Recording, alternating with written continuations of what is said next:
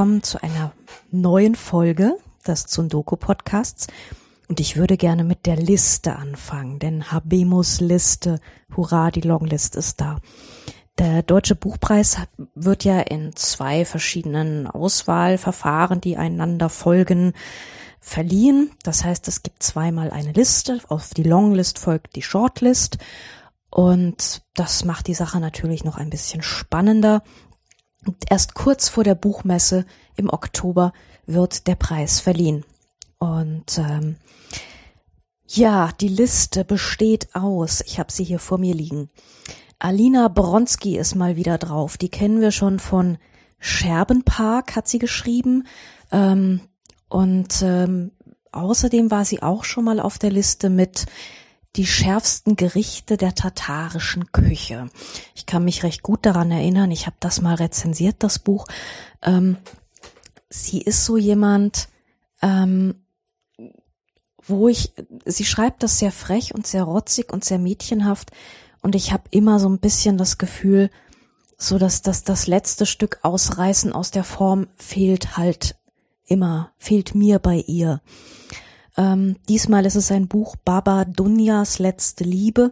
Es geht um eine alte Frau, die sich im Seuchengebiet rund um Tschernobyl niederlässt, zusammen mit einer alten Kolonie, also einer Kolonie älterer Menschen, und die leben dort ihre letzten Lebensjahre. Und ähm, ich bin mir noch nicht so ganz sicher, ob mich das wirklich interessiert. Es klingt so ein bisschen, so ein bisschen formel und märchenhaft ich weiß noch nicht genau, ob ich mir das wirklich antun soll. Dann haben wir da stehen Ralf Dudley, die Liebenden von Mantua, was mir überhaupt nichts sagt, was ich eingestehen muss. Davon weiß ich gar nicht, gar nichts zu sagen, habe ich keine Meinung zu. Jenny Erpenbeck ist bislang auch ziemlich an mir vorbeigegangen. Das Buch heißt Gehen, ging, gegangen. Und genauso nichtssagend wie der Titel ist leider auch das Cover. Insofern muss ich mich da noch mal ein bisschen kundig machen. Dann haben wir Valerie Fritsch, Wintersgarten. Na, das habe ich ja nur schon besprochen.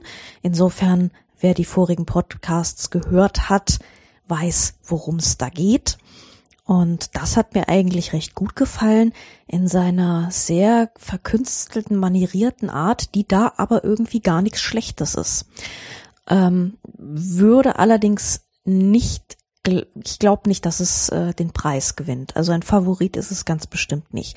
Es ist ein super Buch, aber meistens werden ja doch die Buchpreisträger danach ausgesucht, dass man sie auf Podien setzen kann, dass sie dann irgendetwas zumindest geschichtlich oder gegenwärtig Relevantes sagen. Und ich glaube, Valerie Fritschs Buch ist dafür einfach zu versponnen. Heinz Helle, eigentlich müssten wir tanzen. Mir ist Heinz Helle ganz dunkel in Erinnerung, dass er mal in Klagenfurt gelesen hat. Ich kann mich nicht erinnern, ehrlich gesagt, was das war. Kein gutes Zeichen. Gertraud Klemm mit Aberland, auch das habe ich schon besprochen hier, ist auch auf der Liste und ich weiß nicht so recht, ob das auch ein buchpreiswürdiges Buch ist. Ich fand es sehr gut gemacht, es las sich sehr angenehm, aber hm, man erwartet ja doch immer so den ziemlichen Kracher. Und das ist es sicherlich nicht. Also nicht das herausragendste Buch der Saison. Eins der dicksten auf jeden Fall ist Risiko von Steffen Kopetzky. Darin geht es um eine tatsächlich stattgefunden habende Afghanistan-Expedition, ich glaube des späten 19., frühen 20. Jahrhunderts. Ich habe das Buch rumstehen, habe es noch nicht gelesen, es gab sehr, sehr viele Rezensionen, die so ein bisschen bemängelt haben, dass es doch sehr zusammen recherchiert ist und, und sehr viel Stoff repetiert und sehr wenig eigene Erfindung, eigene Erzählung einbringt. Und ich habe ehrlich gesagt immer ganz wenig Lust auf so Google-Prosa. Das ist, boah, ja, man liest dann immer so Faktum um Faktum und ähm, hm, ja, Steffen Kopetzky, so viel weiß ich, hat irgendwie zehn Jahre daran geschrieben.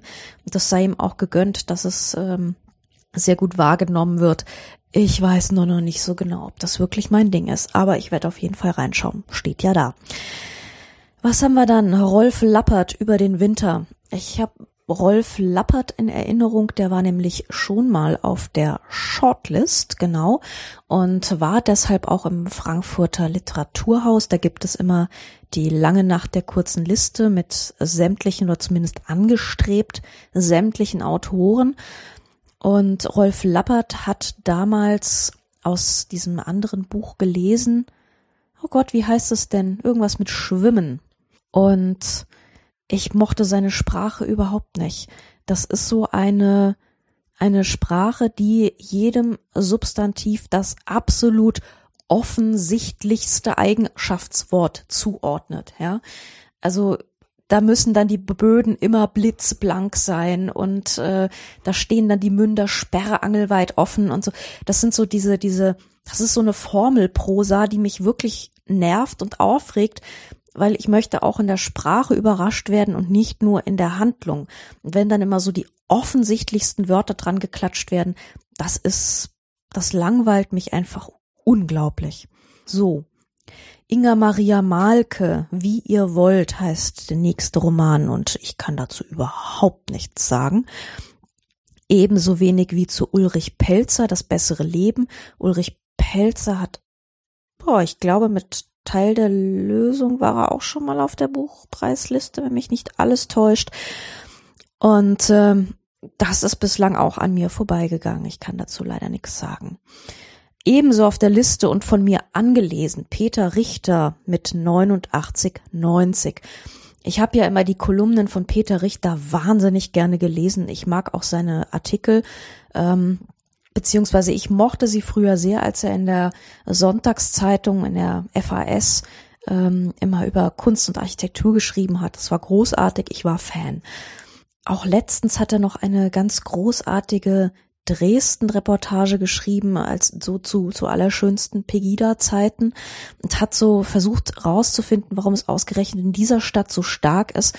Und er kommt daher und hat es versucht mit dem damit zu erklären, wie Dresden so tickt. Und das war ein wirklich wunderbarer Text.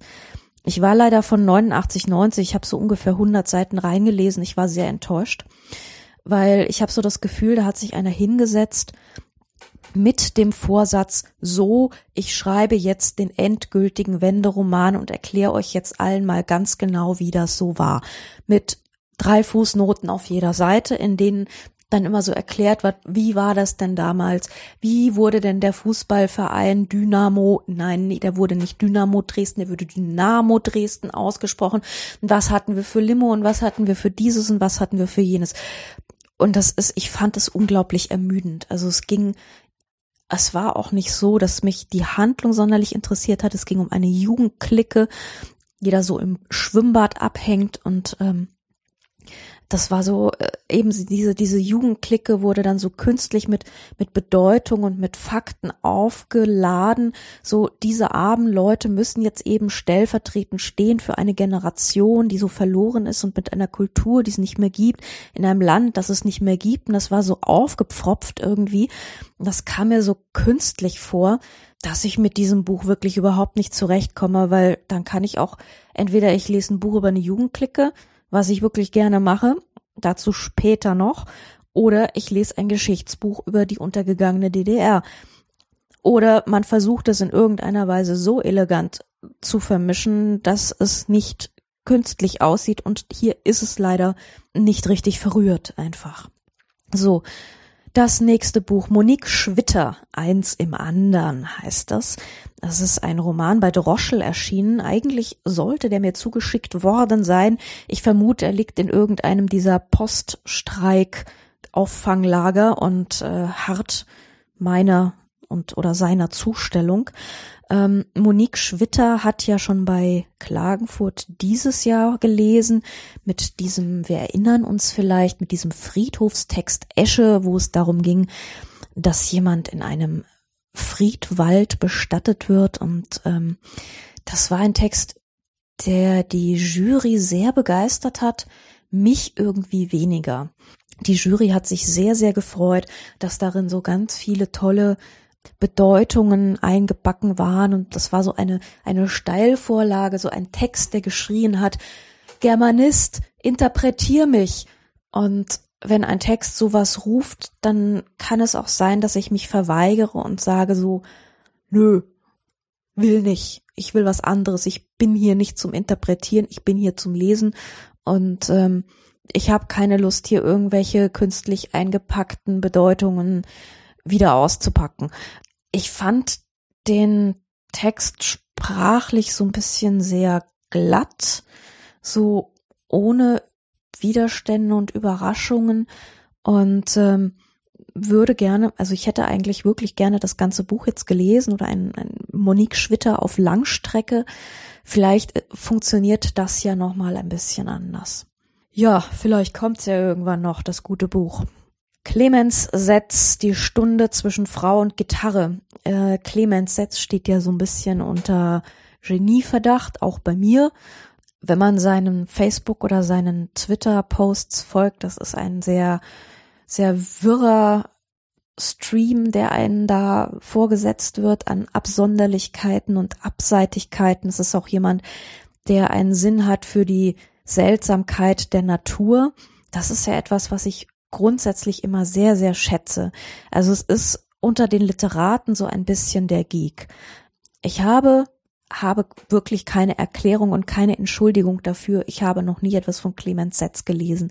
Ich folge nur seinen Twitter-Streams und äh, bin da voller Begeisterung und finde das großartig. Es wäre vielleicht gut, wenn ich da mal mich mit seiner Literatur befassen würde, habe immer so ein bisschen das Gefühl, dass es mich desillusionieren würde und kann sein, dass das der Grund ist, warum ich bisher darum rumgeschlichen bin. Die nächste kennen wir auch, die jedenfalls die regelmäßigen Leser dieses Hörer dieses Podcastes. Ja, ihr seid natürlich auch alle Leser, davon gehe ich aus. Anke Stelling, Bodentiefe Fenster, freut mich sehr für den Verbrecherverlag. Hallo Verbrecherverlag. Der ist auch, dieses Buch hat ja die Chance, dieses Jahr zweimal zu gewinnen. Es ist nämlich auch auf der Hotlist. Das ist die Liste, die Buchpreisliste der unabhängigen Verlage, wozu Verbrecher natürlich gehört. Und ähm, Anke Stellings Buch ist wirklich sehr gut gelaufen, was ich bisher so mitbekommen habe, wurde auch sehr gut rezipiert und ich fand es ja durchaus auch respektabel, hatte allerdings ein paar formale Einwände. Mir war es irgendwie nicht, nicht geformt genug seltsam. Ich weiß nicht, ob ihr das verstehen könnt, aber es flatterte so. Es war so, so notizhaft und so, ja, also das, das, das Ende ist wirklich großartig und ähm, es steuert auch auf, auf wirklich auf etwas hin, wo man die ganze Zeit denkt, so, oh nein, nein, bitte nicht. Aber es braucht sehr, sehr, sehr lange, bis es, bis es dahin steuert.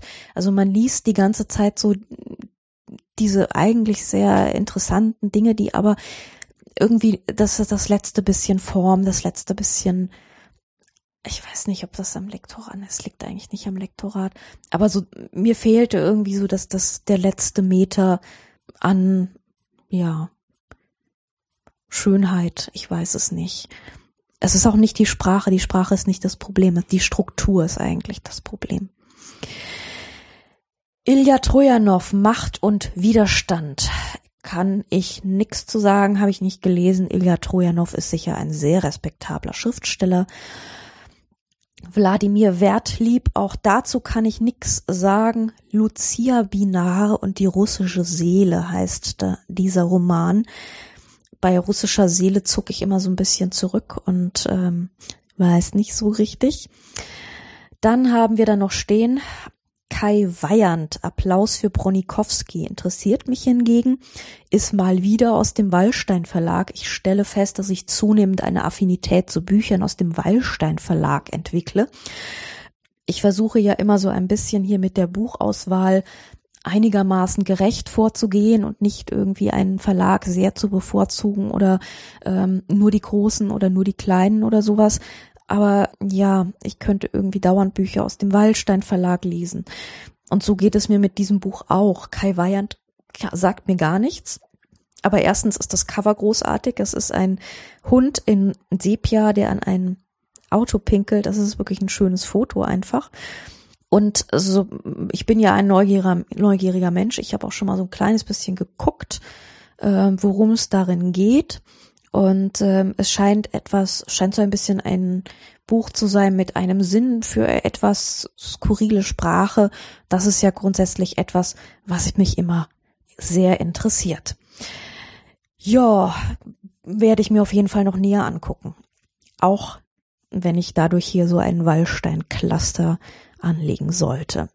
Frank Witzel ist der nächste.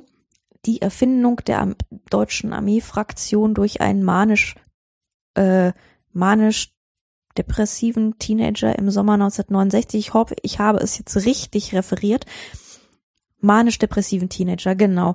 Denn auf diesem Cover sieht man immer nur so die Hälfte des Textes, den Rest musste ich auswendig hersagen. Sagt mir nix, ist ein sehr, sehr, sehr, sehr dickes Buch. Ja, ich hatte gerade irgendwie nicht so die Zeit für die ganz dicken Bücher, muss ich leider gestehen. Insofern liegt's auch noch, liegt auch noch beim Buchhändler rum und ab und zu schleiche ich drum herum und weiß nicht so richtig. Ein Buch, mit dem ich jetzt überhaupt nicht hier auf dieser Liste gerechnet hätte, Christine Wunicke, der Fuchs und Dr. Shimamura aus dem Bärenberg Verlag. Und das ist wohl ein, ein Buch, das zwar gegenwärtig ist, aber zurückgreift auf ein japanisches Phänomen, das es doch eher im 19. Jahrhundert gab. So viel habe ich in meiner Neugier mal wieder vor, vorgelesen schon. Und ähm, es gab dort wohl tatsächlich das ähm, so ein, ein, ein Wahnsinnsbild der Fuchsbesessenheit. Also Leute bildeten sich ein, von einem Fuchs besessen zu sein. Da geht es eben um diesen Mann, um diesen Arzt. Der geht, er geht dann wohl auch nach Europa und was weiß ich. Und es ist auf jeden Fall ein, ein Roman, wo ich mir denke, das gehört tatsächlich nicht zum klassischen Buchpreis Longlist Repertoire, sondern ist etwas völlig anderes. Ein komplett sicherer Kandidat und eigentlich auch momentan mein Favorit. Ich habe es noch nicht gelesen, es ist auch unglaublich dick. Sieben Türmeviertel von Feridun Saimoklu und Feridun Saimoklu ist ja schon langsam sowas von reif für irgendeinen größeren Buchpreis. Der, der ist ja praktisch schon überreif. Also diesmal geht es nicht um die Türken in Deutschland, diesmal geht es um einen Deutschen im alten Istanbul. Er beschreibt dort eben, wie dieser Mann dort im, in Istanbul äh, in den 30er, 40er Jahren, also Weltkriegsjahren, klarkommt und scheint wirklich ein tolles Buch zu sein. Ich schätze ja Feridun Saimoklu durchaus mit seiner so leicht wilden Sprache. Das ist wirklich, ich mag das wirklich gern. Es ist ein durchaus, ja, das ist so ein Klischee, wenn man sagt, ein kraftvoller Erzähler. Aber es ist es halt wirklich, ja, der hängt nicht so durch. Also da sind die Gummibänder gespannt im Inneren, die hängen, da hängt nix, ja, sondern das ist wirklich straff und hui. Also ich verspreche mir viel von dem Buch. Ähm, werde mal reinschauen und es würde mich auf jeden Fall nicht wundern, wenn das dann später tatsächlich, also in der Shortlist wird es sicherlich auf jeden Fall landen und wenn es den Preis kriegt, würde mich das absolut nicht wundern, zumal Feridun Saimoklu ja auch jemand ist, den man auf Podien setzen kann und der dann auch sehr zusammenhängend über Dinge spricht. Ja, weiter geht's mit einem Buch, das ich auf der Liste vermisst habe.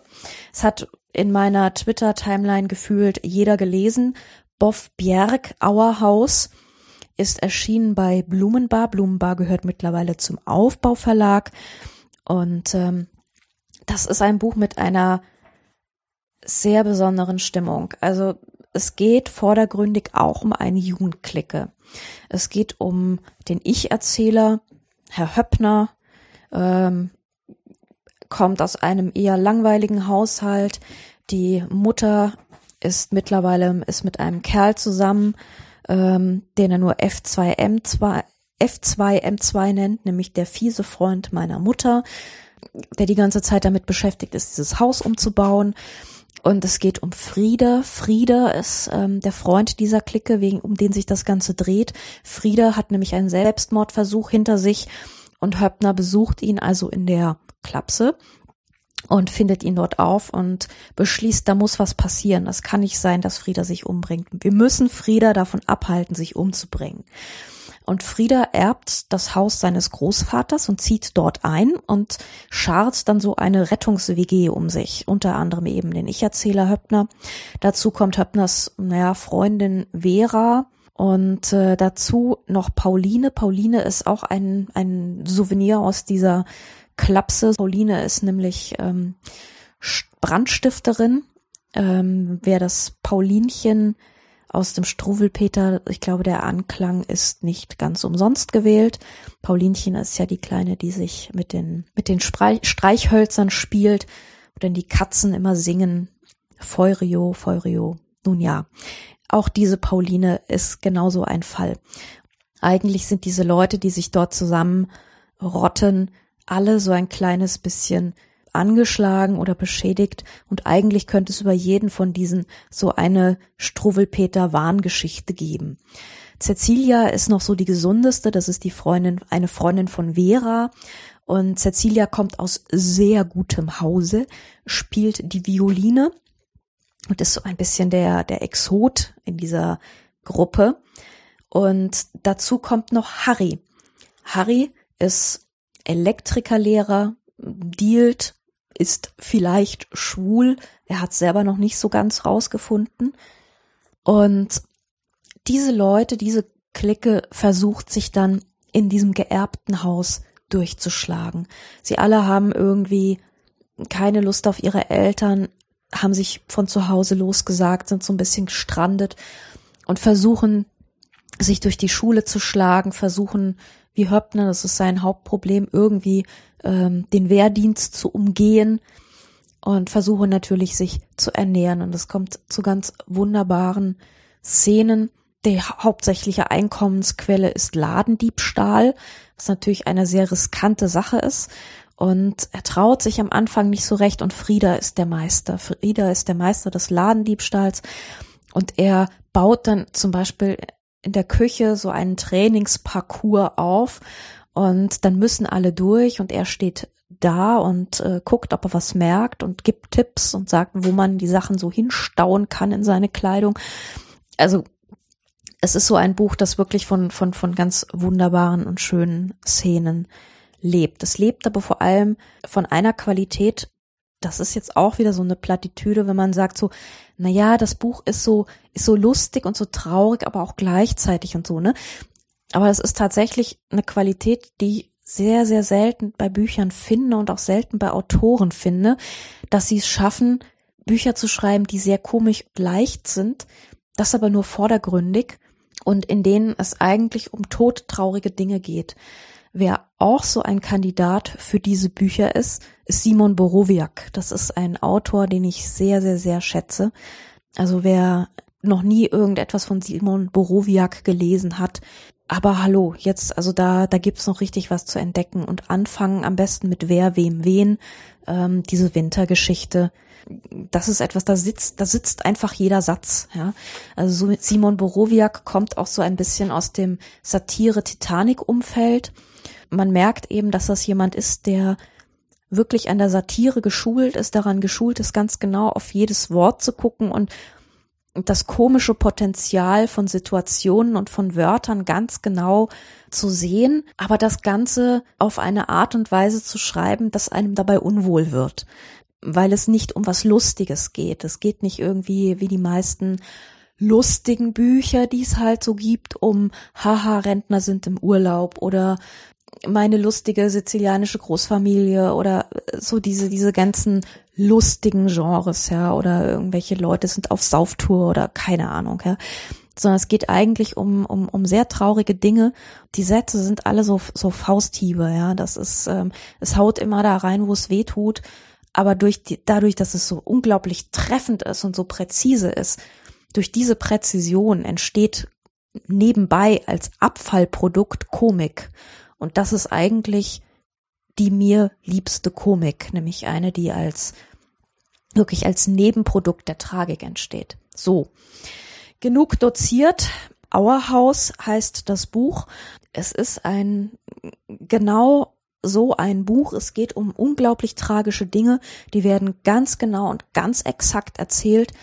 Es liest sich sehr leicht und es liest sich auch wirklich sehr, sehr komisch, aber das kommt einfach nur dadurch, dass es so unglaublich genau ist. Bücher, mit denen ich nichts anfangen kann, sind Bücher, die nur so einen einzigen Gemütszustand wiedergeben, die also über traurige Dinge traurig erzählen oder, oder über lustige Dinge lustig erzählen. Da ist kein Bruch drin, ja. Also, wenn es nur so Brotnot tot ist, dann langweilt es mich sehr, sehr schnell, weil das Buch sagt, lies mich, ich bin so traurig, ich bin so wichtig und ich werde dich aufrütteln und du wirst ganz, ganz, ganz viel über mich nachdenken und genau an der Stelle kriegt ein Buch mich nicht und ich habe eigentlich überhaupt keine Lust darüber nachzudenken. Nachdenken tue ich erst dann, wenn da ein irritierender Bruch ist in diesem Buch und dieser Bruch kann eben sein zwischen zwischen Handlung und Erzählweise oder zwischen Handlung und, und Sichtweise auf die Dinge. Und diesen Bruch, das ist was sehr, sehr Seltenes. Und den Bruch hat Auerhaus. Habe ich eigentlich schon erwähnt, dass es von Boff Bjerg ist. Boff Bjerg ist eigentlich jemand, der aus der Lesebühnenecke kommt und auch einen sehr lesenswerten äh, Twitter-Account hat, dem ich schon lange folge. Und zuallererst bin ich über Boff Bjerg gestolpert. Damals im Krieg, als wir alle noch echte, richtige kleine Blogs hatten und noch nicht in die sozialen Medien geschrieben haben. Damals waren wir nämlich auf diesem Proto-Blog-System Antwill. Die Älteren unter euch erinnern sich eventuell an dieses österreichische Blog-System in Wien beheimatet. Gibt es immer noch. Mein Blog gibt es noch. Ich glaube, das Blog von Bob Bjerg gibt es auch immer noch. Ich habe ihn also eigentlich schon sehr, sehr, sehr lange gelesen, nur halt nie sagen, naja, in Anführungszeichen richtige Texte oder richtige Prosa. Und Our House ist wirklich ganz großartig. Es gibt auch noch ähm, andere Bücher von ihm. Das ist äh, nicht sein erster Roman. Die sind allerdings so hoffnungslos vergriffen. Da braucht man sich überhaupt nicht anstrengen und versuchen, die zu finden. Das kann man vielleicht in zehn Jahren mal wieder probieren, aber derzeit ist das komplett illusorisch und ich hoffe auf Nachdruck. Und ich hoffe auch, dass Auerhaus ein Buch ist, was viele von euch kaufen werden und lesen werden. Es hat's nämlich eigentlich verdient. Und es hätte auch meiner Ansicht nach einen Platz auf dieser Longlist, aber mal mindestens verdient gehabt. Aber vielleicht, ähm, ja, ich weiß nicht, vielleicht konnte die Jury mit damit nichts anfangen und hat gedacht, naja, es ist ja nur so eine Jugendgruppe, um die es da geht und die kommen irgendwie, die schlagen sich und kommen so auf Abwege und das geht irgendwie alles schief und das ist ein bisschen lustig. Nee, nee, nee, das Buch ist mehr. Das ist mehr als ein bisschen lustig und es ist mehr als so ein bisschen Jugendgruppe, sondern es ist ein richtig großartiger Roman, in dem es, oh, das auch das klingt wieder schrecklich, aber in dem es so um, um wirklich große Themen geht, um wie lebe ich eigentlich und wie gehe ich mit Leuten um und was ist eigentlich, wie weit geht Freundschaft und ähm, wie will ich eigentlich leben und wie gehe ich mit Autoritäten um. Es steckt sehr, sehr, sehr viel drin in diesem Buch und deswegen solltet ihr es unbedingt alle kaufen und lesen. Kaufen ist natürlich auch schön, weil ich glaube, Boff Bjerg freut sich sehr darüber, wenn ihr euch, wenn diese Bücher, die guten Bücher, auch kauft. Ich bin jetzt einigermaßen perplex darüber, dass ich tatsächlich schon eine halbe Stunde gelabert habe über ein Buch und eine Liste. Aber weil ich momentan auch nicht viel mehr sonst gelesen habe, schlichtweg aus Gründen des Herumreisens und äh, des sonstigen Rezensierens, mache ich hier einfach an dieser Stelle Schluss, überlasse euch diesem einen Buchtipp und ähm, wünsche noch einen schönen Leseabend oder Lesetag oder ein schönes Lesewochenende, wie auch immer.